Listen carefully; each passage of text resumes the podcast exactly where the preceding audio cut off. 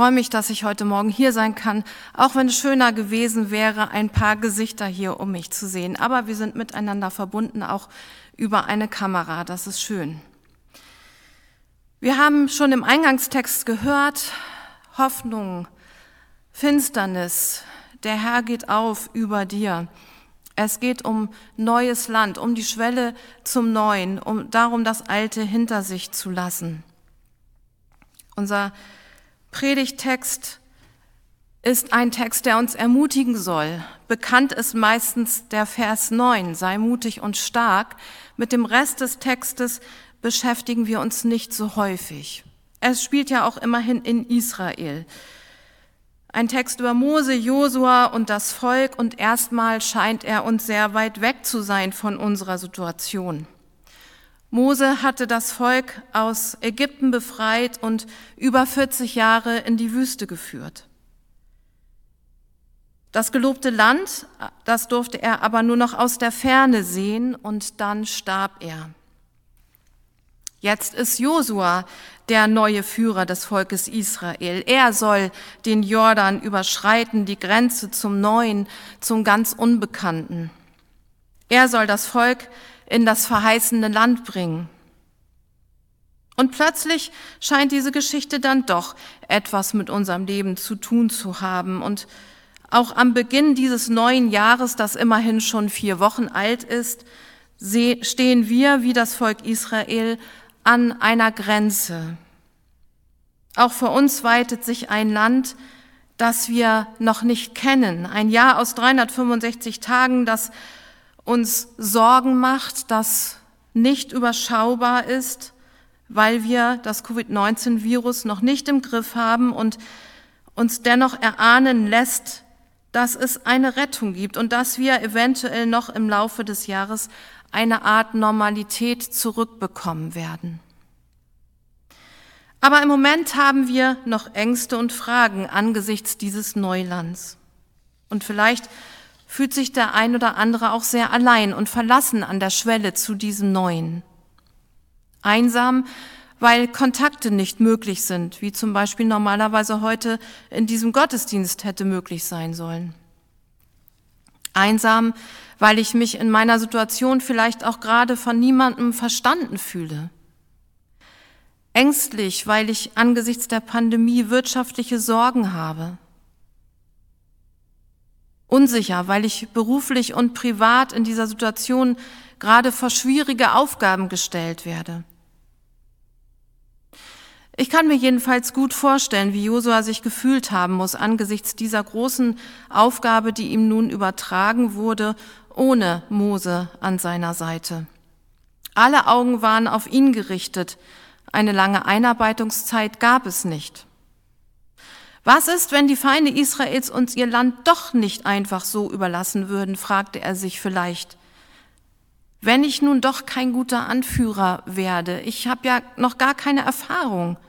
Am Ende bin ich an allem schuld, wenn es nicht funktioniert. Und wird dieses Volk von Nomaden, die 40 Jahre in der Wüste gelebt hatten, überhaupt mit Kulturland umgehen können? Würde das Volk am Ende doch wieder nur anfangen zu murren? Wir können diese Fragen und Ängste gut verstehen angesichts ein, eines neuen Jahres. Und dann gibt es natürlich auch die hoffnungsvollen Menschen. Sie sind zuversichtlich, dass alles bald besser werden wird und machen Pläne. Sie haben Ziele. Aber ob diese Pläne auch gelingen werden, ob unsere Zukunft sich erhält und das, was wir uns wünschen, wirklich möglich sein wird und vor allem wird Gott zu unserem Planen auch seinen Segen geben? Und wenn nicht, werden wir es ertragen können, wenn sich das zerschlägt, was wir uns erhoffen? Und wie geht es überhaupt mit dieser Welt weiter, die von Hass und Egoismus regiert wird und die sich jetzt noch zusätzlich in Distanz und Abstand übt? Auch wir stehen an dieser Grenze zu Neuem und Unbekannten und auch wir haben Furcht und Sorgen. Und in diese Situation hinein sagt Gott zu Josua, wie ich mit Mose gewesen bin, so will ich auch mit dir sein. Ich will dich nicht verlassen, ich will nicht von dir weichen. Sei mutig und stark, sei getrost und unverzagt. Und er rät ihm das nicht nur an, nein, er sagt ihm, siehe, ich habe dir geboten, dass du getrost und unverzagt seist. Ich will, dass du mir vertraust, dass du tapfer bist. Siehe, das heißt für Josua damals, sieh doch, was ich bis heute für dich getan habe. Schau doch auf die letzten 40 Jahre, wo ich euch durch die Wüste geführt habe und euch nicht an Unglück vorbei, aber durch Not und Gefahr hindurch geleitet habe. Meinst du nicht, Josua, du hättest nun auch Grund, mir zu vertrauen, wenn es ins neue und unbekannte Land geht? Für uns heißt das ebenso, sieh doch, wie oft ich in deinem Leben schon geholfen habe. Aus mancher schweren Zeit habe ich dich wieder rausgeholt. Durch wie große Angst habe ich dich schon hindurchgeführt. Und hinterher sah vieles, was erst schlimm war, gut aus und hat dir dienen müssen. Hier liegt der Grund für dieses deutliche und klare Gebot Gottes, das uns eben nicht überlassen will, ob wir ihm gehorchen oder nicht. Du weißt, wie nah ich immer bei dir war. Du hast so viel gute Erfahrung mit mir machen dürfen. Ich habe dich immer beschützt und meine Hand über dir gehalten, und am Ende behielt stets das Gute und die Freude das letzte Wort. Warum sollte das im neuen Land, im neuen Jahr anders sein? Josua ist mit diesem Wort über die Grenzen zum Neuen geschritten. Er hat sich darauf verlassen, dass nichts geschehen kann, was nicht im Plan Gottes ist. Nicht, dass das leicht gewesen wäre. Es hat viele Jahre gedauert, bis die Kämpfe, die Enttäuschungen und sogar die Niederlagen im gelobten Land ein Ende hatten. Es war kein triumphaler Siegeszug ohne Hindernisse. Aber immer und bei allem war Gott dabei. Und schließlich setzte sich durch, was Gott für Josua und sein Volk versprochen hatte. Von der Wüste bis zum Libanon und von dem großen Strom Euphrat bis an das große Meer, das ganze Land soll euer Gebiet sein. Wie ich mit Mose gewesen bin, so will ich auch mit dir sein. Ich will dich nicht verlassen, noch werde ich von dir weichen. Und das ist es doch, liebe Geschwister, was uns so wichtig sein sollte, dass Jesus in all dem nicht von unserer Seite weicht. Er ist mit uns und er möchte uns in diesem Jahr in besonderer Weise lehren, was das Leben mit ihm bedeutet. Ich lebe und ihr sollt auch leben. Das Schlimmste, was uns in diesem Jahr passieren kann, sind nicht Leid, Tod und Schmerz, nicht einmal das Coronavirus, sondern das Schlimmste wäre, dass wir Gott als unseren Wegbegleiter verlieren und Jesu Nähe nicht mehr suchen würden. Das Schlimmste wäre, eben nicht mehr wirklich zu leben. Ich will dich nicht verlassen, noch von dir weichen. Das ist das Allerwichtigste. Mehr müssen wir für dieses Jahr erstmal gar nicht wissen.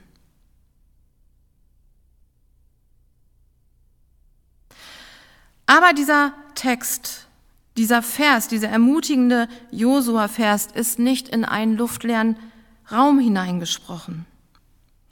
In Vers 7 heißt es, Halte dich mutig und entschlossen an das ganze Gesetz, das dir mein Diener Mose gegeben hat. Weiche kein Stück davon ab, dann wirst du bei allem, was du tust, Erfolg haben. Sag dir die Gebote immer wieder auf. Denke Tag und Nacht über sie nach, damit du dein Leben ganz nach ihnen ausrichtest. Dann wird dir alles gelingen, was du dir vornimmst. In der Luther-Übersetzung heißt es, lass das Gesetz Gottes nicht von deinem Munde kommen, sondern betrachte es Tag und Nacht. Die Juden haben damals diese Aufforderung sehr wörtlich genommen und haben die Tora so in kleine Stücke gerissen und haben sie wirklich aufgegessen. Sie haben das Papier gegessen. Lecker. Esspapier gab es damals noch nicht. Aber sie wollten damit signalisieren, ja, uns ist das ernst. Wir wollen wirklich das Wort Gottes für uns verinnerlichen. Wir wollen es ganz eng und tief in uns drin haben. Ja, wenn das mal so einfach wäre, das wäre schön.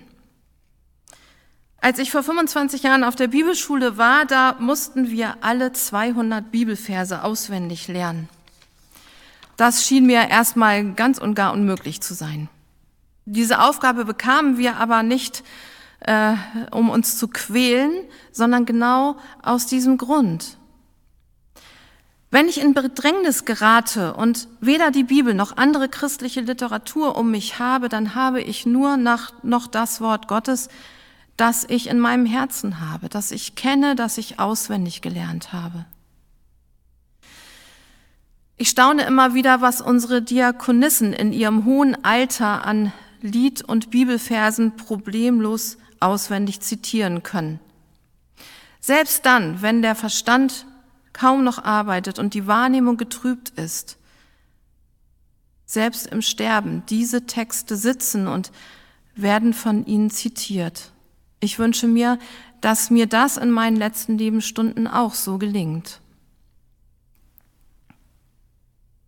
Wenn man diese dazugehörigen Verse zu diesem Vers 9 nicht auch mit bedenkt und sieht, dann steht der Abschnitt in der Gefahr, missbraucht zu werden. Für die Absegnung der eigenen Wünsche, für die Zukunftspläne, Gott ist ja dabei, was soll schon passieren? Eigentlich kann ich doch machen, was ich möchte. Nein, so ist es nicht gedacht. Gott will nicht von uns weichen, aber wir sollen es auch nicht tun, und zwar weder von ihm noch von seinem Wort. Die große Zusage Gottes hebt die Gesetzmäßigkeit, das Koordinatensystem, in dem wir uns befinden, nicht auf. Wir sind immer noch unendlich viel kleiner als Gott. Diese Verse sind nicht nur ein Trostflästerchen beim Übergang in einen neuen Lebensabschnitt. Hier geht es eigentlich um unsere ganze Existenz und um unsere ganze Identität. So ging es damals auch dem Volk Israel, das an der Grenze des verheißenen Landes stand. Mose war tot, Josua sein Nachfolger. Das gelobte Land einzunehmen, es betreten und bewohnen zu können, davon hing jetzt die ganze Existenz und Identität des Gottesvolkes ab. Ohne dieses neue Land hätte es keine Zukunft mehr gegeben, sondern nur noch den endgültigen Untergang. Und deswegen ging und geht es hier um mehr als um den Ruf, zu neuen Ufern aufzubrechen. Hier geht es um die Frage, wer wir sind und wo wir bleiben und wozu wir leben. Wir sollen ganz im Gesetz Gottes verwurzelt sein. Wir sollen die Bibel Tag und Nacht vor Augen haben und sollen unser Leben nach ihm ausrichten. Dann werden wir gangbare Wege finden. Schlagen wir das in den Wind und verfolgen unsere eigenen Pläne, dann weichen wir von Gott ab und verlassen ihn. Sag dir die Gebote immer wieder auf, beschäftige dich Tag und Nacht damit. Hui, das ist wirklich eine Herausforderung. Es gibt so viel anderes, womit wir uns Tag und Nacht beschäftigen und auch beschäftigen müssen. Aber das Wort Gottes, das Lesen der Bibel, das Hören von Predigten und Lesen von geistlicher Literatur, das trainiert uns im Glauben, das macht uns fit, auch wenn keine Gottesdienste und keine anderen Gemeindeveranstaltungen stattfinden können. Das Glaubenstraining macht uns klar, worum es im Evangelium geht, nämlich um Liebe und Barmherzigkeit, darum, dass wir uns gerade in dieser Zeit der Pandemie als Gottes Bodenpersonal erweisen. Dass wir das, was wir lesen und hören, wirklich auch leben und zu Ermutigern und Hoffnungsträgern in dieser Zeit werden. Ich bin immer wieder erschüttert, wenn ich höre, dass gerade in unseren freikirchlichen Kreisen Menschen der Meinung sind, dass Christsein bedeutet, sich nicht an Verordnungen halten zu müssen und dass man auch keine Angst vor einem Virus haben darf, wenn man einen starken Glauben hat. Da frage ich mich dann wirklich, wo, liebe Leute, seid ihr beim Lesen des Evangeliums da so fürchterlich falsch abgebogen? Gott kann uns nur segnen und begleiten, wenn wir unsere Wege und Pläne immer wieder der Korrektur Gottes unterstellen. Das sind die Werte, die unsere Identität ausmachen. Sie zeigen uns, wer wir sind. Diese Verse vor diesem sehr bekannten Vers 9 werden meistens nicht mit dazu gelesen, aber sie gehören unbedingt dazu. Siehe, ich sage es noch einmal, sei mutig und entschlossen, lass dich nicht einschüchtern und hab keine Angst, denn ich, der Herr, dein Gott, stehe dir bei, wohin du auch gehst. Wir sterbliche Menschen und der ewige und lebendige Gott haben eine gemeinsame Zukunft, dank der Liebe und Treue Gottes. Und unsere Reaktion auf die Treue Gottes kann nur eins sein, Vertrauen. Egal, was uns im kommenden Jahr gelingt oder nicht, egal, ob wir in diesem Jahr Corona besiegen werden oder nicht, das ändert nichts an Gottes Treue uns gegenüber. Das heißt nicht, dass wir in den nächsten elf Monaten nur Sonnenstunden erleben. Auch in diesem Jahr wird es manches Grauen und Entsetzen, Tränen und schlaflose Nächte geben. In der Welt habt ihr Angst, sagt Jesus. Das ist normal, das gehört dazu. Aber die Angst wird nicht mehr das letzte Wort haben. Sie wird uns nicht mehr bestimmen. Dieses neue Jahr 2021 wird das Jahr Gottes mit uns sein, weil er die Welt überwunden hat. Keine Stunde, die wir nicht unter seinen guten Augen wären, keine Nacht unbehütet. Niemand wird uns überwältigen können, wenn wir in, der, in Gottes Kraft durch dieses Jahr gehen. Gott wird bei uns sein, er wird uns nicht verlassen und wird nichts von uns weichen. Das zu wissen ist mehr als genug für uns. Lasst uns in diesem Wissen auch bei ihm bleiben und nicht müde werden, sein Willen zu tun. Amen.